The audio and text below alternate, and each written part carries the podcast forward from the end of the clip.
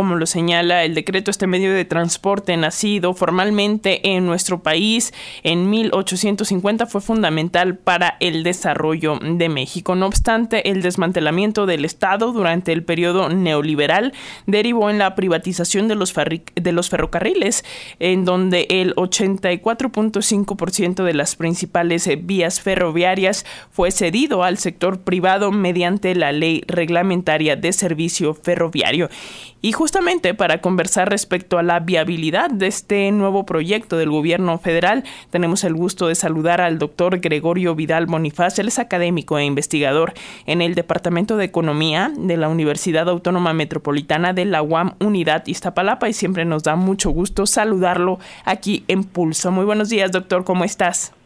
Muy bien, muy buenos días, gracias.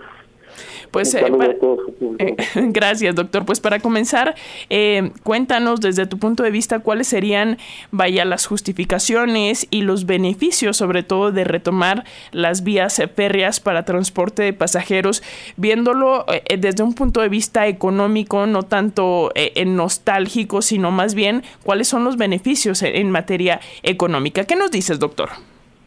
Bueno, los, los trenes para pasajeros eh, son, digamos, una, un transporte que todos los grandes países eh, desarrollados utilizan de manera amplia, notable y son muy eficaces.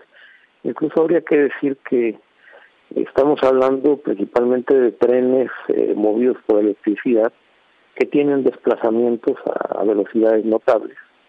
Y lo mismo los encontramos en, en España, en Francia, en Japón, en China. Entonces, es eh, un transporte necesario para lograr una comunicación eficaz. En países, sobre todo un país de la dimensión de México, es imprescindible.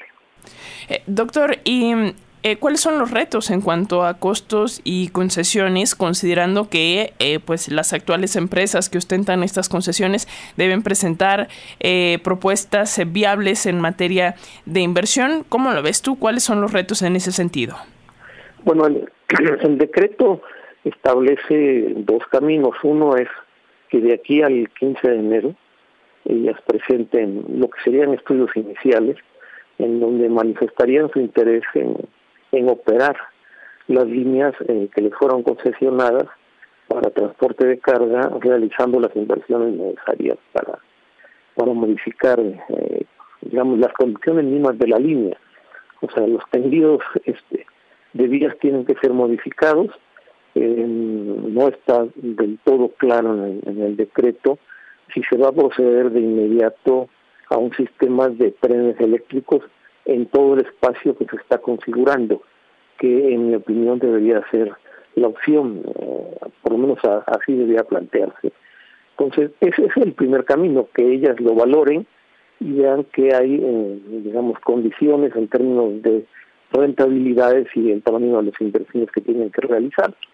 Pero si no aceptan ese camino, si no avanzan en esa dirección, pues se deja abierta una puerta distinta que puede incluir a otros este, empresarios privados o también, lo deja muy claro el decreto, se puede recurrir a ejército marino, en fin, que ya están operando trenes en México, en la parte sur del país.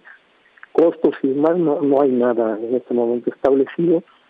Eh, digamos, el estado de, de las vías y toda la red nacional que hay en la materia está concebido para transportar carga, incluso carga que no tiene una necesidad de, llegar rápidamente a su destino. Entonces sí es un cambio notable el que tendrá que hacerse.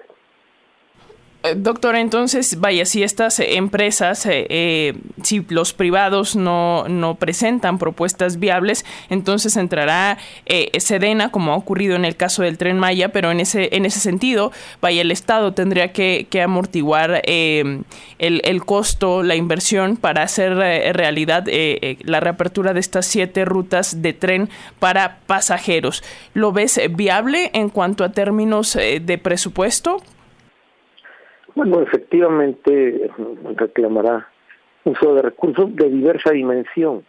en este momento Eh, por lo menos yo no tengo elementos para establecer una cantidad, insisto, eh, para comenzar hay que precisar un plan, o sea, si se van a atacar el conjunto de las siete líneas descritas, y se va a proceder una a una. Eh, lo segundo me parece que es lo que se está escogiendo y se está dando prioridad a iniciar con la ruta México-Veracruz-Coaxacualcos, que sería la primera en trabajar, que de hecho es la ruta inicial del ferrocarril en México, ¿no? México-Veracruz, fue la primera que se inauguró en el, siglo XIX cuando nuestra conexión con Europa todavía era más relevante que con Estados Unidos. Pues yo creo que se va a ir paso a paso, no hay, no se han establecido plazos y probablemente sea una tarea que se desarrolle a lo largo de la siguiente administración durante toda ella. Y bueno, también habrá que ver si, si los concesionarios y estas empresas privadas dejan pasar la oportunidad. Eh, en ese sentido, doctor, y, agradeciéndote mucho este tiempo para las audiencias de Pulso, eh, ¿quiénes serían los principales beneficiarios de retomar este medio de transporte que, bueno, el presidente ya ayer aseguraba que será más económico y menos contaminante? Bueno, en general ciertamente es, los trenes eh, son menos este, contaminantes y lo estoy comparando no solo con el transporte por carretera, sino también por el transporte aéreo. Además, eh, son muy útiles en términos de, ciertas regiones con gran densidad de, población y que tienen entre eh, al interior de esa región una necesidad de una notable comunicación, que es el caso de toda la, región centro de nuestro país. Ahí el beneficio sería para una gran cantidad de ciudadanos y ciudadanas que, que se desplazan en todo este territorio y mm, habría que hacer los estudios de cuál es eh, la movilidad que hay en el momento en toda esa región, por ejemplo, y cómo desplazaría eh, mercados que ya existen. Creo que eso es lo que estarán tomando en cuenta eh, los actuales operadores de las líneas de carga pero yo sí insistiría en que son dos lógicas completamente diferentes. Eh, la carga está básicamente construida para para sacar este, mercancías del país, esa es la parte principal que, que se tiene y así está operando, pues es una lógica distinta. Eh, a mí no me sorprendería que prácticamente eh, varios, de hecho son tres, los concesionarios, no les interesara atacar en inmediato este proyecto pues eh, vamos a seguirle la pista a lo que suceda con estas eh, propuestas. Doctor Gregorio Vidal Bonifaz, académico investigador en el Departamento de Economía de la UAM Unidad de Iztapalapa. Muchas gracias por estos minutitos para las audiencias de pulso de Radio Educación. Un gusto y un saludo nuevamente. Buen día.